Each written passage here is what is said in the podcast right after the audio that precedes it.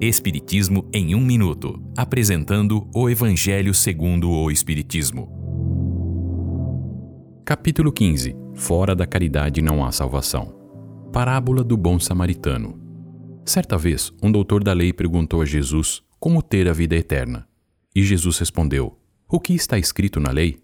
O doutor da lei respondeu: Amarás a Deus de todo o teu coração e ao teu próximo como a si mesmo.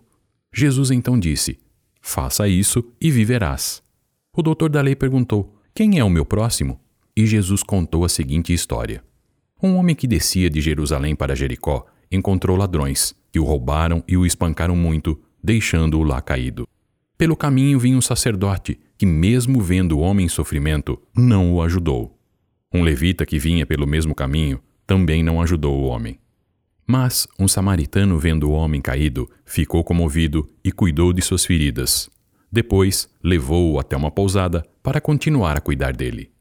No dia seguinte, o samaritano pagou o dono da pousada e disse: Cuide bem deste homem, e tudo o que gastar, te pagarei quando voltar. Qual destes três parece considerar a vítima dos ladrões como seu próximo? O doutor da lei respondeu: Aquele que teve misericórdia. Jesus então disse: Vá e faça o mesmo. Nessa passagem do Evangelho de Lucas, Jesus ensina que a caridade deve vir em primeiro lugar e que a caridade não está associada a nenhuma crença. Todos podem praticá-la. Esta é uma livre interpretação. Livro consultado: O Evangelho segundo o Espiritismo, de Allan Kardec, edição 3, em francês. Visite nosso site www.vidaespiritismo.com.br.